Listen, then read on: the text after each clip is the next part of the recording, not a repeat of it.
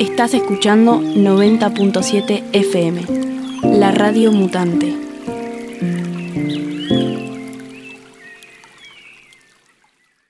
Bien, como decíamos hace un ratito, ahora vamos a tener el gusto de poder conversar con la licenciada Irene Isabel Cafiero.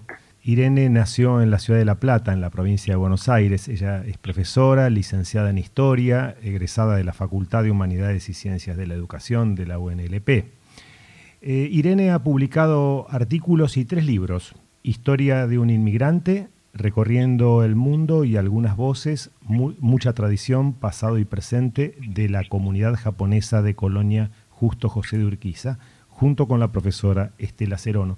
Y está terminando su maestría en historia y memoria vinculada con los silencios, en especial los de la posguerra. Ella fue becada a la Universidad de Tokio por un posgrado en el año 2019 a exponer su investigación Trabaja actualmente en la Escuela Nacional eh, Normal número 1, Merio Graham, y en la Fundación Lyric Sul. Eh, es también cantante lírica, he tenido el placer de, escucharla y verdaderamente es fantástico. Eh, particularmente cantando en el idioma japonés, algo que, que no es tan común de escuchar por aquí. ¿Cómo te va, Irene? ¿Qué contás? hola, buenos días. Gracias por toda esa presentación. No, un placer. Además, realmente toda tu, vocación volcada a esta investigación tan interesante en nuestra región y en nuestro país es algo que nos llama mucho la atención y que nos gusta conocer un poco más. ¿Cómo es, eh, tu, cómo es tu aproximación y tu trabajo a la comunidad japonesa de la colonia Justo José de Urquiza? Bueno, mis primeros pasos es como cuando uno empieza a decir desde cuándo o cuál fue el interés o el disparador o la chispita.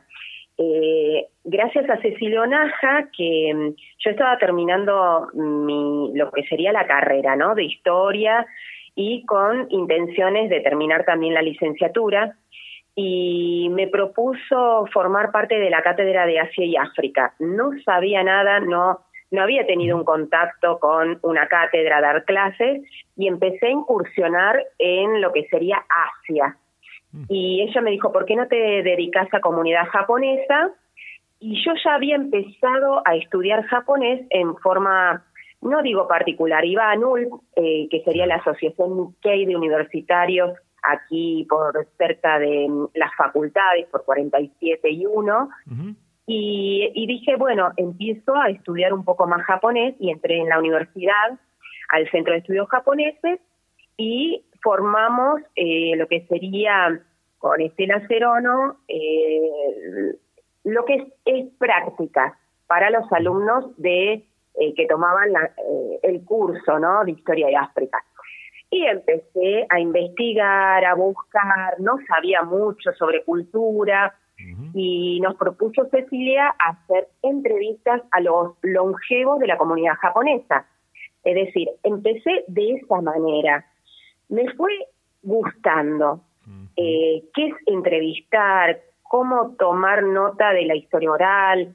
Teníamos eh, primero interlocutores, porque yo no hablo japonés, un poquito después de estudiar, eh, me defendía entre castellano y ellos también, o alguien que hablara y fuera nuestro intérprete, ¿no? Y así empezamos por el año 2000-2001 y hubo una propuesta de Alada de formar parte de la Asociación Latinoamericana de Asia y África a nivel internacional, que tiene sede, bueno, va cambiando la sede, pero se inició en el Colegio de México, en la Universidad de México, y me propusieron, ¿por qué no, no presentaba estos adelantos de lo que era cómo se instaló la comunidad japonesa aquí en Colonia Orquiza? Y me llevé el primer trabajo fresquito y verde todavía, es decir, faltaba mucho por, por mejorarlo a México. Me becaron para que vaya a hablar sobre esta comunidad y todos los aportes que hicieron los profesores, además, eh, veían que tenía entusiasmo con Estela, estuvimos trabajando casi medio año eh, sobre la parte marco teórico, eh, un montón de cosas y eso fue la chispita, ¿sí? Después de ahí, todos los congresos, eh, nosotros, bueno, cada cuatro años es uno internacional y cada más o menos dos años, tres, es uno nacional. Y bueno, fuimos armándonos capítulos y en el 2012 eh, publicamos el primer libro con todas nuestras investigaciones y todos los aportes de los profesores sobre eh, cómo trabajar, ¿sí? Entonces, eh, primero fue qué había sobre estudios de la comunidad japonesa. Después, específicamente estudios sobre la colonia Urquiza, ¿sí? No había mucho. Y, y, lo nuestro fue como un gran aporte a, a lo que sería lo académico, porque nuestra tutora de investigación, Cecilia Onaza, que es experta en esto, nos fue guiando y cada capítulo tiene que ver con algo específico, es decir, eh, cómo llegaron los, la, eh, los, lo que serían los colonos, eh, qué mecanismos, eh, si eran directos o indirectos desde alguna de algún país limítrofe o dentro de la provincia de Buenos Aires se iban trasladando, eh, después de qué prefecturas venían desde Japón, eh, ver la diferencia con respecto a la comunidad japonesa de toda la Argentina, porque uno habla de que hay más okinawenses y aquí en Colonia Urquiza es lo que menos hay. Ver que hay de otras prefecturas con más preponderancia y cómo es esta comunidad. Esta comunidad es muy joven con respecto a otras comunidades en Latinoamérica, donde hay ya tercera, cuarta, quinta generación. En cambio, acá tenemos tercera, cuarta generación debido a que se instaló en los años 60. No significa que en este predio solamente haya japoneses, hay otros, pero fuimos viendo la comunión a nivel económico eh, con los bolivianos, los paraguayos, los italianos, y cómo se fue con, eh, año tras año, esta comunidad eh, genera mucho estudio de los académicos, de la gente que está muy interesada por saber un poquito más, ¿no? Y sí, es, es así. vos mencionabas a ese primer libro, Historia de un inmigrante. Sobre, eh, sería algunas voces, es decir, algunas voces, mucha tradición, sería el primer ah. libro. Ah, Después, el segundo libro es Educación de Descendientes de Inmigrantes Japoneses, que es mi tesis de licenciatura.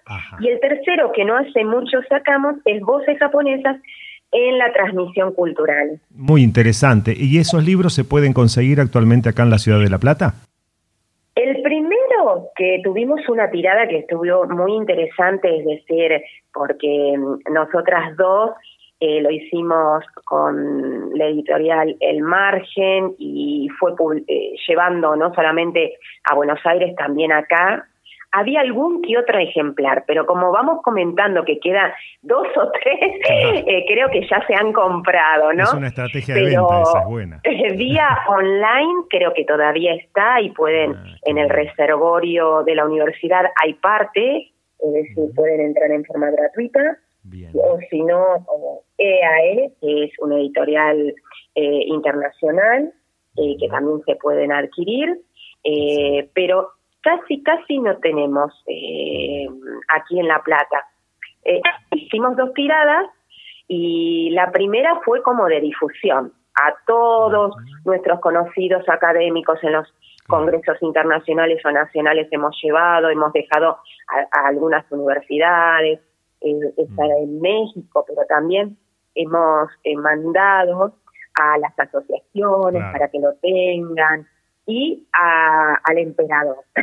Vía embajada, porque nos interesaba que tuviera un libro de esta comunidad que en cierta manera está siendo visible por el Bonodori, ¿no? a nivel internacional. Por supuesto, a nivel cultural ha sido un rasgo muy significativo de nuestra región sobre una comunidad que no se conoce mucho por propia característica de la comunidad en sí misma y porque, bueno, Quizá en, este ubicarse en la periferia, ¿no? en la parte productiva y no en el centro de la ciudad, no se conoce tanto y lo que ha sido el Bonodori verdaderamente fue una explosión eh, de, aproximación cultural a, esta, a, este, a este contingente tan numeroso que, es, que, está acá en la Argentina y particularmente en nuestra región. Sí, no, eh, yo tengo en, una, en un aspecto decir cómo son los, eh, los mecanismos que, que dan a la, a la, bueno, esta comunidad una visibilidad o, esto de mantener la cultura son la Asociación Japonesa y la Escuela Japonesa, Nihongo Bako La Plata. Y la asociación generalmente cada tantos años hace un censo. Ese censo se está diagramando, es decir, las familias no han terminado de, completarlo. Eh, en pandemia estuvo muy complicado para finalizar y lo que tengo de censo eh, es del año 2001-2002, donde se habla de 200 familias, 500 individuos, un poquito más. Ahora puede ser un poquito más de 200 familias, siempre y cuando estén asociados eh, en esta Asociación Japonesa de La Plata. Pero los que no están asociados, uno los calcula, eh, da un o como una aproximación y, le, y pensamos que hay más o menos, eh, llega a 250 ah. familias, ah. porque año tras año eh, se van casando y van formando nuevos núcleos. Entonces eh, se separan de lo que sería la familia troncal, ¿no? De, padres. Y ya hay nuevos, nuevas familias. Calculamos que a veces hay una interrelación entre las, las colonias, porque acá hay cinco colonias, y se van sumando Colonia Urquiza, integrantes de otras colonias o a veces de Buenos Aires por casamientos, ¿no? Sí. O de otras provincias o de otros países, ¿sí? Eh, y va creciendo la comunidad. Hasta este momento, eh, por lo que yo eh, percibo, bueno, muy pocos casos son los jóvenes que se están yendo a Japón, lo hicieron en la década del 90, mm. ayudan mucho a su familia, los que no continúan los estudios se mantienen dentro del núcleo familiar y ayudan en la floricultura, ¿no? Claro. Eh, hay universitarios, pero bueno, se están dedicando mucho a ayudar a su familia. La actividad principal sigue siendo la floricultura. Exactamente, sí, porque los, los primeros migrantes ya muchos se han jubilado, entonces toman la posta eh, los hijos. Generalmente, aunque no es importante en Argentina lo del mayorazgo, el hijo mayor, como es una comunidad, no digo cerrada, pero que está en un ambiente rural y mantienen ciertas características culturales, el hijo mayor siempre se hace cargo de los padres. Y bueno, y debido a eso, cuando ven que están ya grandes, toman esta iniciativa o esta empresa familiar, ¿no? Sí, esa es una característica muy propia de la cultura del Japón, ¿no? Eh, el hijo mayor que no lo vive como, como un peso en realidad, eh, sino que es... No, no, no. Puede ser en algunos que otros casos, porque ya algunos ya se han argentinizado, ¿no? Eh, pero en general es, desde pequeñitos están como acostumbrados o, le inculcan esta situación, entonces ya saben en muchos casos que deben cumplir ciertos mecanismos ¿no? de transmisión y tiene que ver con esto, hacerse cargo de, los, padres, de los abuelos o ayudar. Ayudan los otros hermanos, pero siempre hay uno como que, y, su mujer, ¿no? Eh, que ayudan a cuidar a los más, a los ancestros, en cierta manera. Claro, claro, es así. Y mm, yo tengo entendido que, y de acuerdo a lo que también la información que, eh, hemos, hemos leído preparando la entrevista, que mm, Nikkei es el nombre con el que se designa a los emigrantes de, origen japonés y a su descendencia, ¿no es cierto? Exacto, eh, se le dice sangre japonesa, los que tienen sangre japonesa. Nikkei. Y después tenemos los que se denominan los Issei, que son los inmigrantes nacidos en Japón. Exacto. Y aquí en, en Colonia Urquiza hay un número todavía importante, siendo que es una colonia nueva del 60. Exacto. Sí, sí, sí, así es. Tenemos a los Nisei, a los Nisei, que son los hijos de japoneses, y a los, Sansei, si no me equivoco, que son los nietos. Exacto. Y ya eh, tenemos nietos, por supuesto, de, de japoneses, eh, digamos, Nisei, eh, Issei, perdón, eh, aquí. Hay nietos del, del, de la primera inmigración ya. Exacto. Y ya está con Yonsei, es decir, que mm. ya está casi la cuarta generación, pero muy chiquititos, ¿no? Según cómo han llegado los primeros eh, pobladores, es decir, los Issei, mm. algunos llegaron eh, como uno de los referentes, Yasuhara, tenía 18 años y fue también como un interlocutor y fue el maestro de la escuela japonesa y ayudaba a, a los que venían otros hijos para que eh, él aprendió muy rápido eh, castellano y era como un, interlocutor y, los ayudaba, ¿no? Entonces él eh, vino con 18 años. otros también vinieron pequeños, pero la mayoría ya eran, venían casados con, con hijos o, los hijos nacieron aquí o nacieron en Paraguay porque algunos llegaron a Paraguay y después se trasladaron a Buenos Aires y luego a la colonia Ortiza. Entonces tenemos aproximadamente promedio entre 70 y 75, hay algunos 80 y algunos longevos de más de 90 o 90. Claro, claro. Sí, sí, una, son eh, comunidades que tienen una característica longevidad.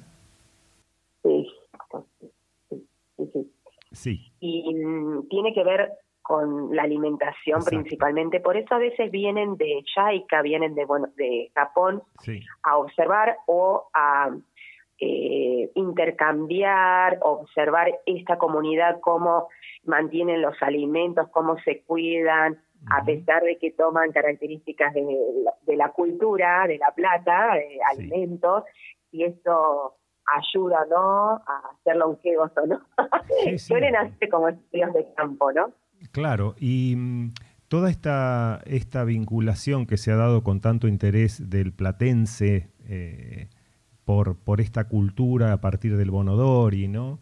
también ha hecho que se aproximara mucho el tema de la alimentación y ahora con nuestra alimentación que tiende a ser cada vez más natural en algunos sectores, creo que hay un vínculo de aprendizaje que, que a nosotros los no los no, no Nikkei este, nos interesa, ¿no? Exactamente, sí.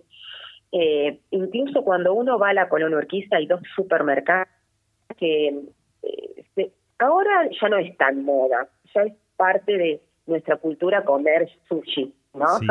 Pero hubo una época que era algo exótico y era muy difícil de conseguir algunos elementos, había que ir a Buenos Aires, al barrio chino, en cambio en la comunidad eh, hay supermercados que siempre eh, suministraban a los, los que forman parte de la colonia, pero la gente de La Plata suele ir a comprar, pero también estamos viendo acá muchos lugares donde se puede comprar nori, el arroz específico para hacer el, los sushi, es decir, ya hay como más apertura. Y la gente investiga, averigua y a veces hasta se hacen los emprendimientos, ¿no? Hacen estudios, la verdad que eh, está ya más internalizado todo esto. Sí, con eh, una, una, una, intriga también. Es, yo estuve hace dos años antes de la pandemia en Japón, tuve la, posibilidad de hacer ese viaje increíble eh, de la mano de gente de la propia eh, comunidad. Y algo que, que, era muy, muy habitual era el consumo de pescado y pescado fresco particularmente, muy fresco. ¿Cómo se las arregla el japonés aquí en, en Argentina con ese tema? lo que tengo entendido, porque no he visto, pero suele ir el camioncito, ah. conoce a los japoneses, tiene ya su clientela, sabe el gusto, cómo tiene que ser el pescado, es decir, no le compran cualquiera, ellos saben muy bien, ¿no? Ah, eh, porque además es para hacer eh, sashimi y todo eso tiene que tener una característica especial. Eh, entonces, desde hace muchos años van eh, con su camioncito a entregar el pescado. A veces algunos tienen directamente contactos con amigos de Mar del Plata y le mandan el, suministro, ¿no? Y te, quería preguntar también, en, en, las, en los comercios de venta de sushi, restaurantes, yo soy bastante habitué, me gusta, eh, me gusta la comida japonesa, más desde después de mi viaje, que tuve la posibilidad de aproximarme más a ella. Son por lo general los propietarios y la gente que atiende, son gente eh, del Japón también. ¿Ellos son eh, hijos o directamente están relacionados con la gente de la colonia? Bueno, yo cerca de mi casa, que estoy, vivo cerca de la, de la catedral, porque me mudé de Colón Urquiza, vivía allá, eh, y ahora estoy aquí en La Plata hace unos años. Cerca hay justamente un japonés que se instaló en Argentina, y él tiene su comercio, ¿no? Eh, tiene contactos con la colonia, pero él es de La Plata. Ah. En cambio, hay otros que capaz la familia está en Colonia Urquiza y ellos, los, los hijos, hicieron su restaurante en Citibel o acá cerca de la catedral hay otro eh, muy conocido. Colonia Urquiza se quiso hacer un restaurante para la comunidad. Y, no funcionaba no sé si los sábados o los domingos con un karaoke que es muy ah, común eh, una de divertimento que esto siempre y en Japón es muy común no eh, eso hubo y los supermercados tienen eh, un espacio no de pescado sino pescado envasado o algo muy específico que está congelado y después la familia lo eh, hacen su preparado, ¿no? Pero el pescado fresco, fresco, eh, lo traen eh, cada tanto y saben qué días. Y acá en la, en la Plata, en cambio, tienen otro tipo de acceso. Entonces, eh, los, los que tienen estos restaurantes, eh, si no van a Buenos Aires al barrio chino, eh, tienen eh, capaz alguna pescadería específica que saben lo que necesitan estos restaurantes, porque es muy difícil eh, la manipulación del pescado, no tiene que ser muy, muy fresco. Sí, sí, es así. Es así. Y eh, a mí me interesa mucho que nos cuentes un poco cómo nace esta cuestión del Bonodori en La Plata, a quién se le ocurre llevarla adelante y abrirla al público, porque me imagino que es una ceremonia que se haría todos los años, pero ¿desde qué momento esto pasa a, estar abierto a la sociedad occidental, digamos? Ok. Bueno, eh, la, comunidad tiene ciertos festejos, ¿no? Que la Asociación Japonesa eh, suele organizar y es para la comunidad eh, que puede ser eh, el Día de los Abuelos, el Día del Niño, relacionado con la escuela japonesa, pero hay otros en el cual sí han abierto un poco eh, para otras comunidades, que es el Utamatsuri, el Festival de Canto, que es siempre en agosto, ahora se está haciendo vía en forma online, y el que más convoca es el Bonodori. Y el Bonodori empezó a nivel muy familiares, como una forma de, de interrelacionarse, tener un día de esparcimiento, decir, y después relacionado con eh, hacer homenaje a los ancestros, porque Bonodori significa eso, un baile en honor a los ancestros. Y en enero, ¿sí? Eh, más o menos en coordinación con el enero de Japón. Así que en Japón en agosto y en Argentina en enero. Y se hizo en forma muy esporádica desde los 60 y 70, eh, ¿sí? en una familia anita y después ya se hizo en el predio que decidieron que fuera el club eh, después en Misujo, este campo libre donde uno tiene un como un jardín japonés, verduras, uno puede ir en la ruta 36.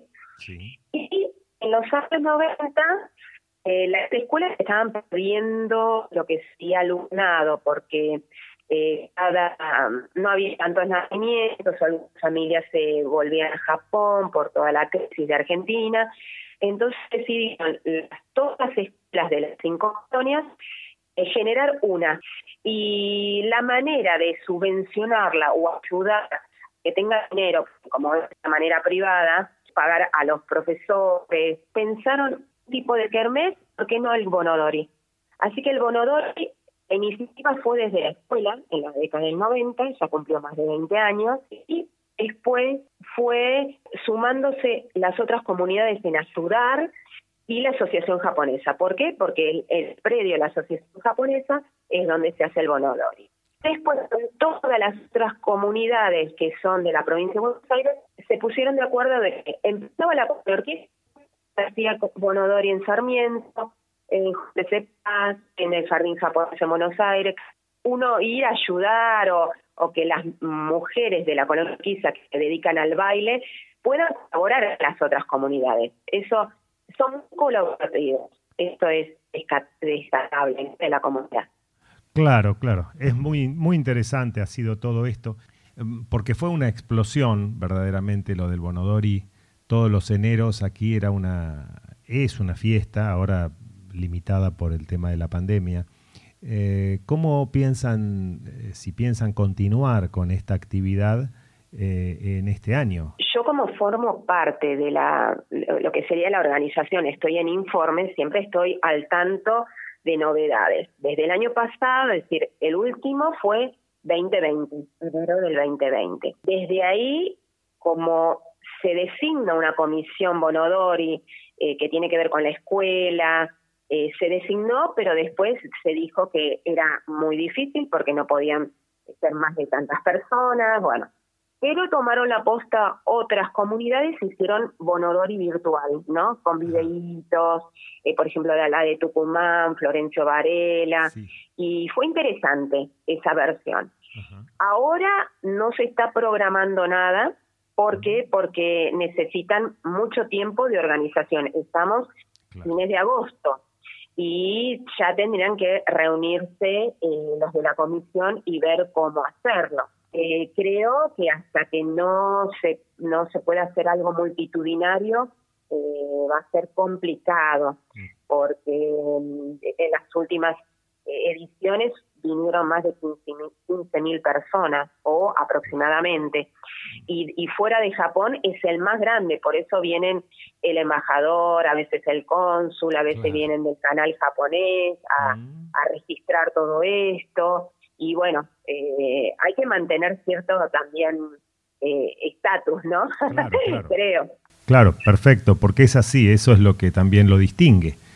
Eh, Exactamente. Tanta actividad cultural con un grupo de, de, personas aquí asentado, de familias que han venido desde tan lejos en una situación complicada en su origen migratorio, ¿no es cierto? este, qué bien que se ha incorporado esta, esta cultura al sentimiento de la gente de nuestra región también, ¿no? Porque hay una sensación muy especial en muchos de nosotros de cariño, de aprecio, eh, aunque no se lo conoce mucho. El, Bonodori ha sido una puerta de entrada a ese conocimiento cultural. Eh, y también otro tema que es muy interesante, porque yo he andado bastante dando vueltitas por la colonia Urquiza, particularmente con esta búsqueda de, del corredor biocultural del Gran La Plata, cómo se mantiene paisajísticamente el origen, la estética japonesa en los jardines, los espacios abiertos, las especies arbóreas, eh, la cultura del detalle, ¿no? que es algo que, lamentablemente hemos perdido en nuestra región y que esta comunidad la mantiene. Bueno, primero eh, hay dos cosas que, puedo comentar. Eh, la comunidad, más que todo los Nisei o los Ansei, los hijos, son los que es como que abrieron más este, esta apertura ¿no? para la visibilización. Después la, la Plata eh, eh, hizo la declaración de interés municipal, después interés provincial y ya eso le dio un sello a, al Bonodori. Eh, y por eso también Turismo La Plata lo promociona o, hacen comentarios y están en informes conmigo eh, cuando se hacen los bonodori.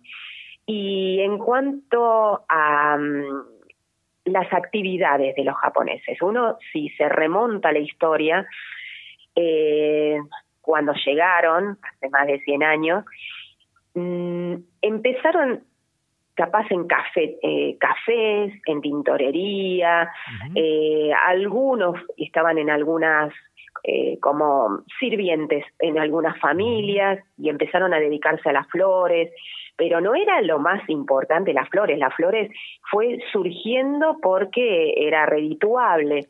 Lo mismo pasó cuando venían aquí las colonias, ¿no? En, eh, vinieron a la parte de agrícola, porque así eran los planes o los proyectos eh, de intercambio o el proyecto que el gobierno ofrecía a, a los que venían de Japón pero vieron que lo redituable fueron las flores, entonces empezaron a, a, darle importancia.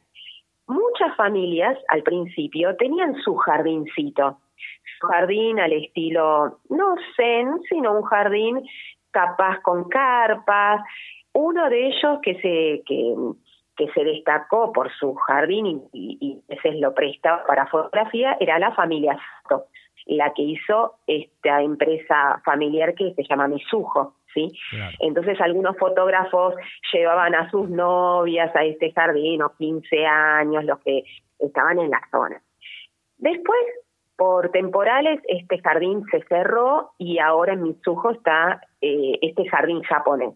Algunas familias tienen algo, pero muchas han perdido porque hay que cuidarlo y a veces lo cuidaban los abuelos. Sí, esto de eh, tener los bonsai, algunas familias mantienen, los abuelos, pero he visto el interés de algunos platenses por todo lo que es saber de armar jardines zen, del bonsai, y hay cultores de esto, y que van a la colonia y se hacen amigos de algunas familias, o hay dentro de la colonia, cerca de Abasto, que conocí no hace mucho para hacer un trabajo sobre jardines japoneses, un platense que a veces asesora a los japoneses. Eh, es decir, él estudió tanto, es creo un agrimensor o agrónomo, y la verdad que a veces es muy considerado este, este personaje, ¿no? Eh, y por mi interés, yo fui a la facultad, a extensión universitaria, a tomar clases de paisajes porque quería saber más de jardines japoneses, no porque hiciera mi jardín, sino conocer, conocer la filosofía. Me asombro porque eh, lo tienen como cultura, ¿no? Eh, y, y necesitan de asesoramiento de otros. Pero parte de la cultura, eh, uno va a Japón y eh, lo vi en Tokio, en algunas familias tienen como sus jardincitos, jardincitos zen, como su lugar de, de contemplación, ¿no? O, o los abuelos, para que estén ocupados en algo, tienen como su jardincito. Su vínculo con, con su cultura digamos, no sé si es religiosa la palabra, sino espiritual, se sigue manteniendo en, en la colonia? Hay familias que la filosofía shintoísta, ¿sí? Tiene que ver mucho porque ya viene de épocas eh, antiguas y, lo mantienen como tradición o como transmisión cultural, eh, la cuestión del respeto, la disciplina, eh, hay muchas cosas que eh, lo tienen y no se dan, es decir, los hijos a veces se dan cuenta que eh, lo heredaron los padres, lo sienten, viven, ¿no? Eh, no, lo pueden estar. Pero que tienen otro tipo de filosofía. Hay algunos que son budistas, hay católicos, hay protestantes en la comunidad. Es cierta. Y generalmente muchas familias han dicho cuando llegaron a la Argentina, que preferían que los hijos adoptaran la cultura, es decir, del país receptor, eh, como para tener una mayor asimilación o para poder afincarse. Entonces muchos de los hijos, la lengua materna, el japonés. Inmediatamente entraron a la escuela para adoptar el castellano y las costumbres. Y entre esos el bautismo, la confirmación y ciertas cuestiones que tienen que ver más con eh, rituales y mezclan rituales eh, de la sociedad occidental o católica y rituales capaz shintoístas, budistas, que podemos verlo en algunos casamientos o en eh, los velorios, ¿no? Eso eso se ve a veces. Bueno, Irene, eh, estoy muy, muy agradecido por tu disposición a conversar con nosotros, con la Radio Mutante, la 90.7. Ha sido muy ilustrador, tanto para mí como pienso que para todos aquellos que vayan a escuchar este programa. Así que te agradezco muchísimo. Me gustaría seguir hablando por horas, porque hay tantas cosas que quisiera preguntarte y saber, quizá para otra oportunidad, si vos estás dispuesta. Y te agradezco muchísimo esta, este, este momento tan interesante para la Radio Mutante. Bueno, fue un gusto a mí también.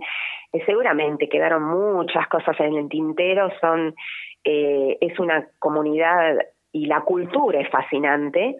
Eh, generalmente soy como la vocera de la comunidad, porque además me encanta y a veces dicen los, los de la comunidad que eh, debido a mis estudios, sé mucho más que ellos.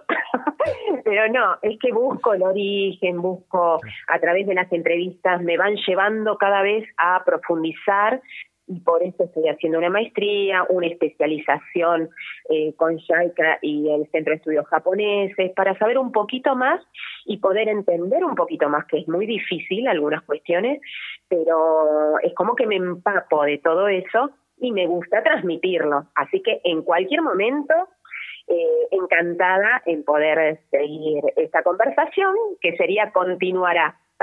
Muy bien, Irene.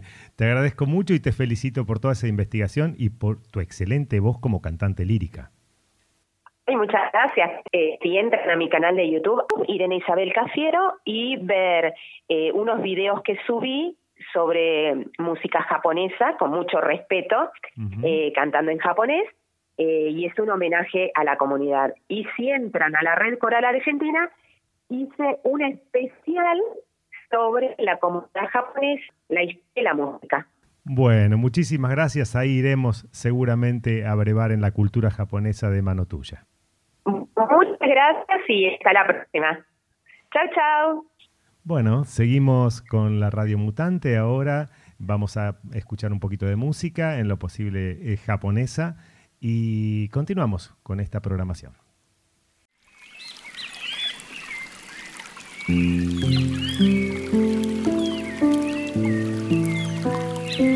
Estás escuchando 90.7 FM, la radio mutante.